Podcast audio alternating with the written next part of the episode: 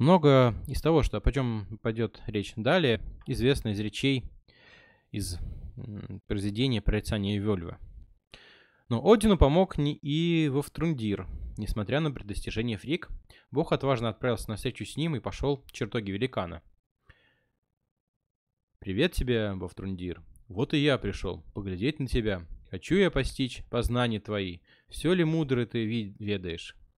Вовтрундир откликнулся на призыв Бога, предложив своего рода соревнование мудрости со своими ставками. «Голову мы, гость мой назначим, ставку и споре». Бог и великан обменивались таинственными речами о далеком прошлом, об истории богов, о будущем событиях Рагнарёка. Соревнование в мудрости нелегкое дело, поскольку собеседники стремятся не столько научиться друг у друга, сколько подловить противника, и оба должны знать достаточно, чтобы понять, не солгал ли другой. В конце сознания один, кажется, услышал, что все, что хотел знать о Рагнарёке, и он завершает разговор своими любым типом вопроса, на который нет ответа. Я странствовал много, беседовал много с благими богами, что сыну Один поведал, когда сын лежал его на костре. Вовтрундир понимает, что игра закончена, потому что ответ знает только сам Один. Поэма завершается именно так. Мы предполагаем, что Вовтрундир готов был заплатить головой, но взял ее Один или нет, неизвестно. Зачем Один ввязался в такой поединок, рискуя собственной жизнью, ради простой проверки информации, которой и так уже обладал? Одна из противоречивых причин – навязчивая потребность удостовериться, перепроверить, неизбежна ли судьба, есть ли шанс, что в вселен... Вселенной есть кто-то мудрый, знающий другое окончание истории, другую версию будущего. Придется ли Одину встретить волка и стать его добычей? Обязательно должен был мир погрузиться в пламя, прежде чем уйти на дно моря? Как нам изве э, известно, и как раз раз, за разом слышит Бог в ответ на свои вопросы, Рагнарёк неизбежен. Признаки разрушения мира уже появились, и хитроумные вопросы Одина показывают, что как минимум один важный шаг к концу уже сделан. Бальдер, самый светлый из богов, погиб. Мы не так много слышали о Бальдре, и речь э, о нем заходит чаще всего в связи с его смертью. Снори уверяет, что он был ослепительно красив, поскольку цветок Бальдсбра ну, это какой некий вид ромышка, назван именно в честь, в память о его ресницах. Разумный, мудрый, добрый, он был женат на богине по имени Нанна. Бальдру любили буквально все. Но однажды ему начали сниться ужасные сны. После общего совета боги решили, каждое живое существо должно поклясться, что не причинит вреда Бальдру. В поэме «Сны Бальдра» сам Один, как любой неравнодушный отец, оседлал Слепнира и отправился в царство Хель, чтобы разузнать правду. Но на границе ее владений он встретил окровавленного щенка, вероятно, молодую адскую гончую. Вместо того, чтобы скакать дальше в Хель, Один решил разбудить мертвую пророчицу, могила которой была неподалеку. Как и в других диалогах с мудрецами, Один скрывает свою личность. Ворчливая старуха подтверждает опасения бога. Скамьи для кого? Кольчугами усланы. Золотом пол, усыпан красиво. Мед здесь стоит. Он сварен для Бальдра, светлый напиток, накрыт он щитом. Отчаянным сыны асов охвачены. Больше ни слова ты не услышишь. Вот, кстати, хлеб кладут на эту, на рюмку с водкой. Это как раз вот щитом прикрыть мед. Вельва поделилась с Одинами подробностями, но тут он задал загадочный вопрос-загадку про волны. Пророчица поняла, что перед ней и отказалась продолжать. Казалось, Бальдер обречен. По версии Снори, именно Фрик, энергичная мать красавицы бога, занялась сбором клятся всего живого, что никто и никогда не навредит ее сыну. Огонь, вода, железо, разные металлы, камни, земля, деревья, болезни, звери, птицы, яды и змеи – все клялись не навредить Бальдру. Что же могло стать причиной его смерти? Фрик не позаботился взять клятву с маленькой Амелы, слишком юной и слабой и потом сказала, что любопытной женщине, посетившей чертог богини Фенсалир. В в 40-е годы у нас была языческая тема, она э, вообще никогда не пропадала. В смысле, в 40-е. Она и в 30-е, и в 20-е была, и в 18-м, 19 веке, и в 17-м. Да. Но ты посмотри на наши... В деревнях, видимо, язычие до сих пор живо. Да, оно живо. Ты посмотри на все кладбища. Особенно в деревнях это особенно заметно. Они выглядят как капище. Серьезно, ну, как, ну да, это капище. Я не говорю, что это плохо. Я говорю просто, что указывать, что это чисто христианская хрень, вообще мимо. А, совершенно мимо. Это именно указывает на то, что языческие корни славянства до сих пор. Да, ну, Давай ты же дождешься, пока стрим закончится, а потом делай вообще все, что угодно. Вообще, вот реально все, что угодно. Итак. Там вообще льет как пипец, ладно. Итак, тем временем боги развлекались. Собравшись вместе, Бальдер стал в центр, а они метали в него разные орудия. И все они были безвредны для него, потому что был соблазн попробовать что-нибудь еще. В стороне от богов стоял Хёд, брат Бальдра. Господи, я, я не буду тогда говорить ничего. Слепое от рождения, для которого не нашлось места в игре. И тут он услышал дружелюбный голос, который предложил ему поучаствовать в развлечении. Кто-то дал ему маленький дротик, уютно уложившийся в ладонь. А собеседник направил его в руку в нужную сторону. В итоге в Бальдер пал от дротика из-за мелы. Боги были потрясены, а провокатор Локи в суматохе сбежал. Так жалкое орудие привело к смерти прекрасного бога. Один был вдво... А, а Один был в, двой... в двойном горе. Не только от того, что погиб его сын, но и потому, что знал, что смерть предвещает Рагнарёк. Господи. Фрик обещала милости тому, кто помчится в Хель, и уговорит его владычицу вернуть Бальдер к жизни. Некий Хермот вскочил на Слепнира и отправился в рискованное путешествие. Тем временем готовили похороны Бальдра. Его тело отнесли на берег и положили в ладью. Но никому не удавалось столкнуть тяжелый корабль по коротким бревнам в воду, пока не произошла, э, не призвали великаншу Хюракин, которая смогла сдвинуть ладью толчком. Толчок был таким мощным, что земля задрожала. Тор позавидовал ее силе и хотел убить помощницу, его едва остановили. Нана умерла от горя, ее тело положили рядом с телом мужа. Затем ладью подожгли. Пламя охватило умерших богов, и все стали свидетелями последнего прощания. Неудачливый карлик Лид не вовремя прошагнул мимо Торы, и тот пинком отправил его в костер. Херман добрался до самой Хели и обнаружил, что она не испытывает ни малейшего сочувствия к горю богов и всех живых. Бальдер и Нана сидели рядом с ней на престоле. Хель согласилась отпустить Бальдера, если все, абсолютно все живые будут оплакивать его. Вы ужасны, если что, на секундочку. Херман добрался до самой Хели и обнаружил, что она не испытывает ни малейшего сочувствия к э, горю богов и всех живых. Бальдер и Нана сидели рядом с ней на престоле. Хель согласилась отпустить... А, ну да, если будут оплакивать его. И Херман отправился назад с этой вестью. Асы поспешили выполнить требования Хель, опросили всех и вся на свете и получили подтверждение их горя. Все металлы согласились, согласились оплакивать Бальдера. С нуля описывает эффект конденсации. Но в одной пещере они встретили старую великаншу с ироничным именем Тёк, то есть благодарность. Когда ее попросили оплакать Бальдра, она ответила, «Сухими слезами Тёк оплачет кончину Бальдра. Ни живой, ни мертвый, он мне не нужен, пусть хранит его Хель». У всех были сильные подозрения, что недружелюбная великанша никто иной, как Локи. У смерти Бальдра было два последствия. Один узнал, что пер... мертвый прочь Савельве, что лишь один человек не сможет отомстить за смерть Бальдра, и что он еще не рожден. Маленький Вали и вправду был необычным ребенком, как и Хельги. Он уже через 9 дней после рождения был готов сражаться. Прорицание Вельве говорит, ладони не мыл он, волос не чесал, пока не убил Бальдра убийцу. Но кому Валь мстил? Не Локи, который спланировал убийство, а Хёду, бедному слепому брату Бальдра, чья рука нанесла роковой удар. Ведь Локи была предначертана другая судьба. Почему Бальдер должен был умереть? Его часто сравнивают с богами, столкнувшимся с трагедией или заговором. Персонажи мифов Древнего Востока, например, египетский Осирис или Атис, возлюбленный Кибелы, тоже умирали. В эти мифы входит описание сезонных циклов и весеннего возрождения природы. Исида воссоздает Осириса, своего брата возлюбленного, как Нил ежегодно заново плодотворяет землю. И Атис возрождается каждый год. Но воскресить Бальдер не удается, по крайней мере сейчас. Мотив плодородия в этом мифе тоже присутствует. Да я понял, да я понял, да. Э, нет, нет, не про него. Если Бальдер жертва, то можно сопоставить его э, с частичками, частичными жертвами Одина. Но его смерть не приносит никакой очевидной пользы, она на удивление бесцельная. В отличие от жертв Одина, когда он давал часть себя во имя обретения рун и тому подобное, этот миф рассказывает об ужасном конфликте в группе богов. Месть не настигает того, кто был источником беды. Убивая Хёда, Вали просто уничтожает еще одного сына Одина. Кому положено мстить за Бальдера? К счастью, Один еще способен производить на свет новых сыновей, заменяя умерших. Но миф признает, что сыновья не могут в полной мере заменить друг друга. Вали не становится новым Бальдером. Снови продолжает рассказ о неудачной попытке оплакать Бальдера и вернуть его из царства Хель. Далее следует история о том, как боги бросаются в яростную преследовать Локи, пленяют и связывают его. В поэтическая традиция связанная Локи вследствие его окончательного разрыва с остальными богами. Вспомним пир в чертоге асов, тот, для которого потребовался огромный пивной котел Химира.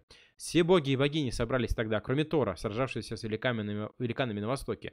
И Локи, который был нежеланным гостем, все же он был холодным и надменным видом явился, пирствующий зал и потребовал место и выпивку. Браги, бог поэзии, хотел отказать ему, но Локи напомнил о клятве братства, э, связавшей его с Одином, который обещал никогда не пить, пока не нальют Локи. Один подтвердил, что отец Волка должен быть допущен на пир богов.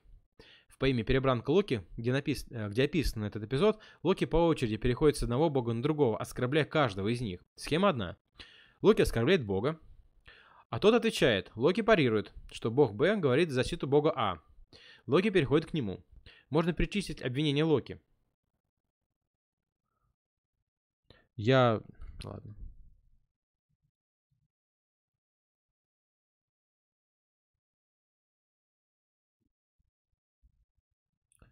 Господи. Ладно. Итак.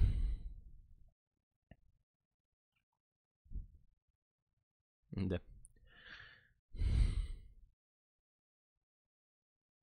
Итак, э, Один практиковал сейт и нарушал клятвы. Другие боги вели себя как трусы, либо так или иначе опозорили себя. Ньорна он обвиняет в том, что он позволил дочерям Хюмира, великаншам, здесь вероятно символизирующим реки, мочиться себе в рот когда их потоки текли в море, а также в том, что он породил детей с собственной сестрой. Богиням он указывает на их распутную, причем многие вступали в связь с самим Локи, или как в случае с Кади напоминает, что имел отношение к смерти их родственников. Фрик он дразнит потери Бальдера, а Фрейю тем, что она переспала с большим, большинством присутствующих, в том числе со своим братом. Даже Сив, жена Тора, спала с Локи. И мы вынуждены задаться вопросом, как Локи смог украсть ее замечательные золотые волосы. Наконец при прибывает Тор со своими обычными угрозами и запугиваниями. Останавливает поток речей Локи, однако тот успевает отпустить многозначительное замечание о поведении Тора в истории со Скрюмиром, там, где он переодевался, в женщину, в Фрейю. Итак, наконец Локи завершает. «Тебе же уступлю, и отсюда уйду. Ты станешь сражаться». Возможно, он остановился, потому что вспомнил об обстоятельствах возведения стен Асгарда мастером-строителем и о том, как асы нарушили клятву. Или же осознал, что раздражать Тора опасно. Насколько мы можем судить, по другим источникам большинство из сказанного Локи правда. Хотя он выставляет жертву руки Тюром в крайне невыгодном свете. Да и о готовности Фрейра отдать меч Скри... э, Скирниру в обмен на Гет, оказывается, отзывается с презрением. Перебранка Локи очень забавная поэма, но юмор в ней смешан с ужасом и от бесстыдства Локи, и от откровений богах, о богах. В этой поэме языческие божества подвергаются суровой критике. Возможно, ее сочинил христианин, который хотел разоблачить лицемера и трусость. Или автором был человек, сохранявший веру в, веру в богов, который хотел подчеркнуть их принципиальное отличие от нас, и то, что выполнение их божественных функций не может сочетаться с человеческой этикой. Похоже, перебранка Локи по-разному воспринималась в разные времена. Многое зависит от нюансов толкования э, предлагаемого сказителем.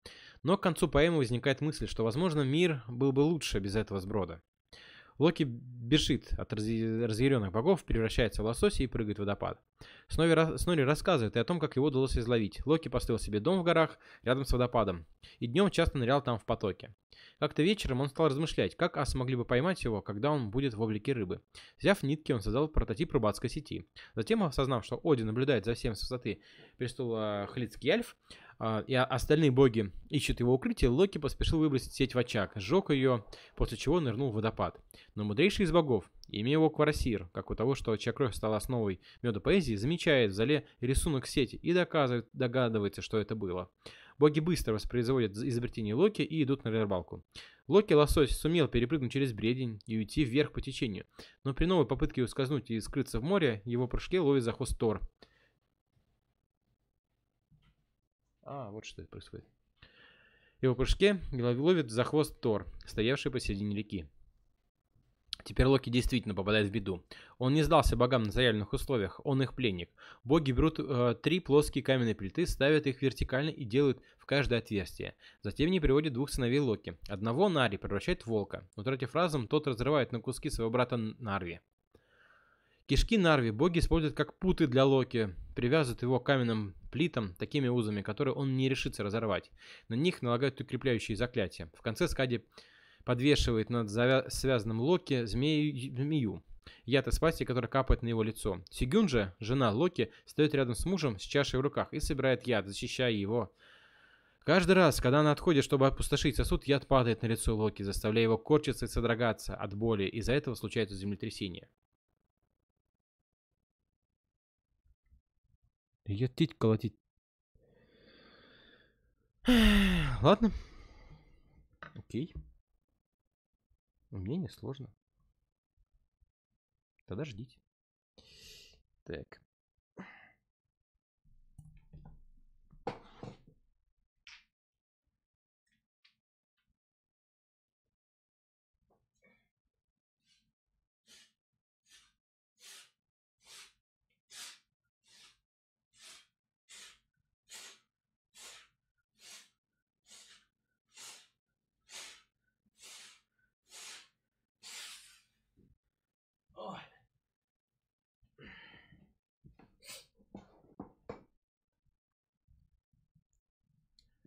Это не насос, это я вдыхаю. Итак. Окончательный разрыв с асами поднимает интересные вопросы. О его обычном образе действует действий как неоднозначной фигуры потомка великанов, помогающие богам вернуть утраченное или получить, получить желаемое. И его особой роли как партнера Тора. Что все это значит? Есть предложение, что поведение Локи определяется предсказаниями о Рагнарёке, как Фенриру предначертано быть скованным, а потом разорвать путы и попасть на, напасть на богов. Последние дни мира. Так и Локи должен быть связан, чтобы присоединиться в итоге к великанам, открытко выступив против бывших товарищей. Поэтому он должен вдвойне спровоцировать богов. Смертью Бальдера и каскадом оскорбления, содержащихся в перебранке Локи. Смерть Бальдера становится явным признаком приближения Рагнарёка. Бальдер должен умереть, а Локи быть связан. Это показывает хронологическое соответствие двух сказаний, уцелевших от того, что, вероятно, когда-то было обширным собранием разных мифов, бытовавшихся в разных частях скандинавского мира. Но даже если идея, что Локи выполняет некий глобальный план, выдерживает критику, остается сильное ощущение, что судьба всех богов предопределена.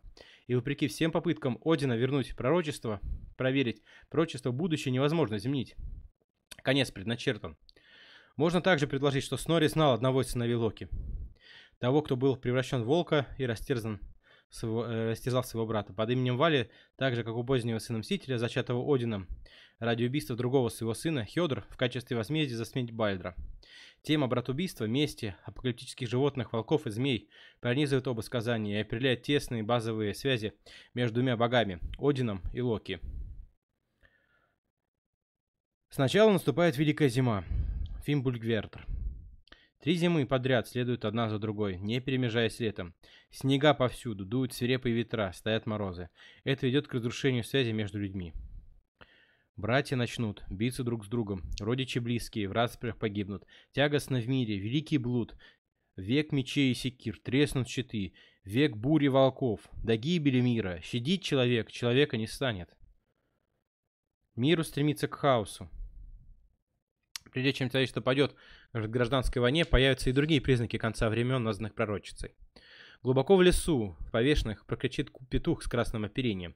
Другой пропоет в железном лесу, где тролиха скармливает потомство Фенрира, волков, преследующих луну и солнце.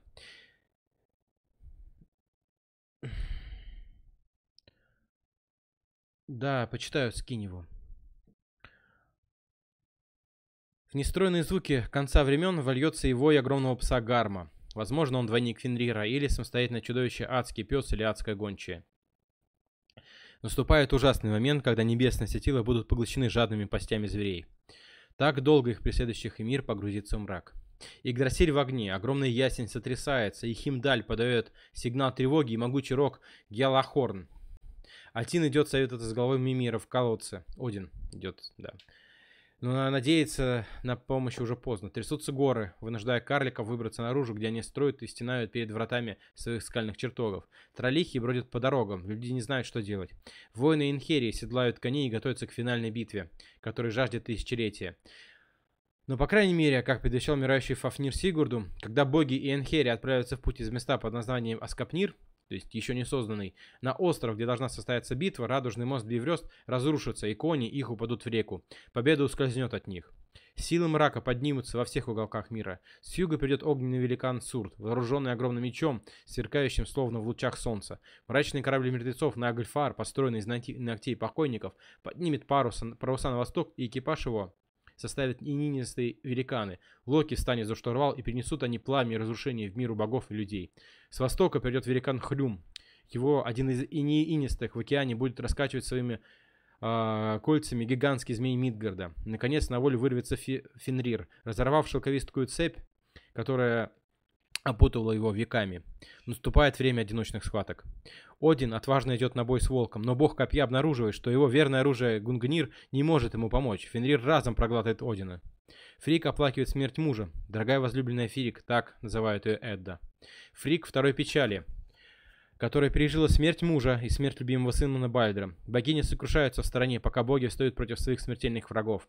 Наступает черед Тора, он идет на бой со змеем Мидгарда. Бог убивает змея, но стоит в этот момент всего в 10 шагах от падающего тела, его самого убивает поток яда, вырвавшийся наружу. Снори добавляет детали, которые нигде больше не встречаются. Неизвестно, взят ли они из Казани или придуманы им самим. Фрейр сражается с Суртом и, как предсказывал Локи, вынужден сожалеть, что когда-то отдал свой меч за великан Шугерт. Огромный пес Гарм, чей могучий вой предвещал Рагнарёк, сокрушает Тюра, поскольку история эта, этого бога должна быть связана так или иначе с Фенриром. Можно предположить, что Гарм и Фенрир — это одно и то же чудовище. И Волк пришел довершить то, чего начал, откусив руку бога. Хеймдаль и Локи вступают в поединок, не впервые убивают друг друга. Фригг. Фригг с двумя «г». Богам удается сокрушить многих чудовищ. Видар, сын Одина, бросается в пасть Фенрира. Его ступни защищены обувью на необычайно толстой подошве. Снори рассказывает нам в небольшом выступлении, что каждый раз, когда сапожник отрезает лишние края от заготовки для подошвы, эти куски достаются Видару. На его волшебные башмаки. Видар дотягивается до верхней челюсти волка и разрывает ему пасть. Это образ смерти отца и смерти сына был возлюбленной темой скульпторов эпохи викингов. Теперь великан Сурт распространяет пламя, которое охватывает весь мир. Начинается то, что написано, описано в прорицании Вельвы. Создание мира словно проворачивается вспять. Солнце померкло, земля тонет в море, срываются с неба светлые звезды, пламя бушует, питатели жизни, жар нестерпимый до неба доходит. Солнце еще раньше проглотило волки, э, проглотили волки, и книга Снори здесь приводит другую традицию описания Рагнарёка. Автор не стремится к последовательности. Тьма, оживляемая только языками пламени, означает конец мира. Конец мира наступает, когда над горящей землей смыкается океан, омывая следы разрушений, уничтожая последних богов и великанов. В соответствии с христианской традицией, это и есть конец времени. Но в других мифологиях дело обстоит не так. Во многих системах время и пространство цикличны, и когда старый, испорченный мир погибает, на его месте возникает новый. В ведической поэзии Рагнарёк означает судьбу богов, но Снори использует немного другое слово. Не рёк, а рёк с двумя «к», или «Сумерки». Отсюда и вагнеровское название героического цикла «Сумерки богов» и также «Сумерки идолов» у Ницше. Его часто заменяют более категорическим «гибель богов». Рёкк – это сумеречный свет, накануне рассвета, обещание нового ясного дня. И именно такой вариант мы находим и в поэтической традиции у Снори, который на нее опирается. В этой версии пророчество смотрит дальше, за грань конца мира. Видит она, вдымается снова, из моря земля, зеленее, как прежде, падают воды, орел пролетает, рыбу из волн хочет выловить. Встречаются асы на Эдовель-поле, о поясе мира могучим беседуют и вспоминают о славных событиях и рунах древних. Снова найтись должны на лугу, в высокой траве, тавлеи золот, золотые, что им для игры служили когда-то. Некоторые асы возвращаются. Удивительно, что среди них есть и Хёнир, загадочный третий бог, который появляется в компании Содин в важные моменты прошлого. Чудесным образом переходит в новый мир и общие жертвоприношения. Бальдер и Хёд Возможно, это и есть секрет, то и есть секрет, который прошептал Один на ухо мертвому сыну, подготовленному погребальному костру. Наступает новый золотой век. Поля колосятся сами собой, без усилий людей и богов. Так, у нас тут скачет электричество. У вас там нет текло? Нет, нет текло. Без усилий людей и богов все раны исцеляются сами. На равнине тут и там находят золотые шахматные фигуры, напоминают о, раннем эпохе, о, ранней, о ранней эпохе невинности. Пережившие катастрофу и вернувшиеся асы запомнят, еще помнят о змее Мидгарда и рунах, которые добыл для них Один. Появляется великан Вовтруднир, участвовавший в состязаниях мудрости с Одином. Он предвидел катаклизм и поведал встревоженному богу, что некоторые люди с многообещаемыми именами Лив и Лив Страсир то есть жизнь и жизненный порыв, вероятно, это мужчина и женщина, переживут крушение мира, спрятавшись в лесу ходами мира. Вероятно, эта часть Игдрасиля самая близкая к колодцу мира. И солнце, поглощенное волками, рождает дочь, которая отправляется материнским путем по небу. Вуфтурднир указывает, какие еще асы формируют новое поколение богов. Это Видар, который отомстил за Одина. Это Вали, мститель за брата Бальдера, Моди и Магни, сыновья Тора, сохранившие его Мьёльнир. Видение во Втурднира более оптимистично, чем прорицание Вельва. Возвращение сыновей Одина и Тора означает восстановление прежних обычаев, мести и насилия. В его рассказе нет примирения, о котором говорит прорицательница, и нет упоминания о том, что Бальдер и Хет, близнецы и жертвы раз... зло... злокозненной игры Локи, восстанавливают братские узы. Даже в новом мире – каким описывают его Вельва, несмотря на мистическое возвращение утраченных золотых шахматных фигур, есть признаки неисправной, неисправной старой системы, таких как тиканье часов, напоминающие о тревогах. Снова Хюнир ставит дом на бывшей территории Одина и начинает нарезать деревянные щепки с пророчествами. Судьба уже вступает в игру. Последнее, что видит пророчество, прежде чем погрузиться в транс, это дракон Нитхёк, чудовищный змей, подгрызавший раньше королей Игдрасиля. Он летит по небу и несет на крыльях тела умерших. Зловещая картина. Есть предположение, что эта деталь обозначает возвращение пророчества из будущего в настоящее. И этот элемент не надо включать в пророчество, поскольку дракон летит сейчас. Другие задаются вопросом, не может ли Нитхёк э, играть положительную роль в новом мире, очищая его от останков финальной битвы и унося трупы прочь? Но нет убедительных причин полагать, что новый мир не пойдет тем же самым путем, что и прежний. Зло и разрушение не проявят себя снова. Возможно, уже не через Локи и его союзников-великанов. И Рагна Рёкк, сумерки перед рассветом, не опустится снова и снова задавая цикл эпох. Итак, к тому времени, когда Могучий пришел править всеми в начале XIV века, Исландия давно была христианизирована. Но скандинавские мифы и легенды не забылись. Иногда создавались новые поэмы, включавшие мифологические легендарные мотивы и традиционные поэтические формы, рассказывать новые истории. В одной поэме XIV века героя проклинает мачеха-ведьма, обрекая на любовь к недостойной девне Мёнглет. Молодая э, Свипдак э, сначала посещает курган, могилу матери, чтобы получить защитные заклинания и советы, а затем совершает путешествие к замку, замку Мёнглет. Враждебно настроенный великан охраняет подступы к замку, и герой пускается с ним в длинный разговор о том, какие испытания юноша должен пройти, чтобы попасть внутрь, но все они оказываются неверным, невероятно образом закольцованы. Чтобы взяться за первое задание, Свип, э, Свипдак должна уже исполнить последнее. Ситуация безнадежна, если только не проясняет великан имя пришедшего не Свипдак. Герой э, называет себя э, ворота, перед, называет себя, ворота перед ним тут же открываются, и прекрасный Мёнгляд берет его за руку, спрашивает, что его так задержало. Некоторые мифы и легенды превратились в баллады, песни сюжетом, и в такой форме сохранились и в народной памяти. Едва ли кто-то всерьез верил, что Один и Тор существовали, но думать о богах и героях было достаточно полезно. Их истории напоминали людям о важности поэтического слова, об уме, об отваге, противостоянии злу, смехе в лицо смерти. Исландский язык мало менялся, и мифы, запечатленные в сагах и эдических песнях, были понятны слушателям многих веков. В 17 веке была составлена рукопись, известная как Королевский кодекс. В ней тексты переведены на латинский язык. Вскоре эти сказания стали курсировать по всей Европе. Первый английский период появился в 18 веке с чудовищно нелепыми ошибками.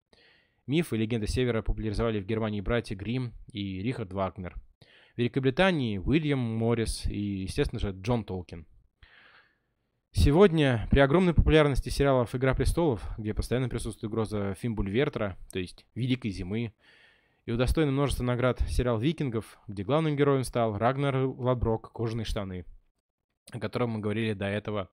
Скандинавские мифы и легенды продолжают жить, хотя христианство вытеснило их из сердец и умов жителей Севера. Конец. Господа, у вас есть какие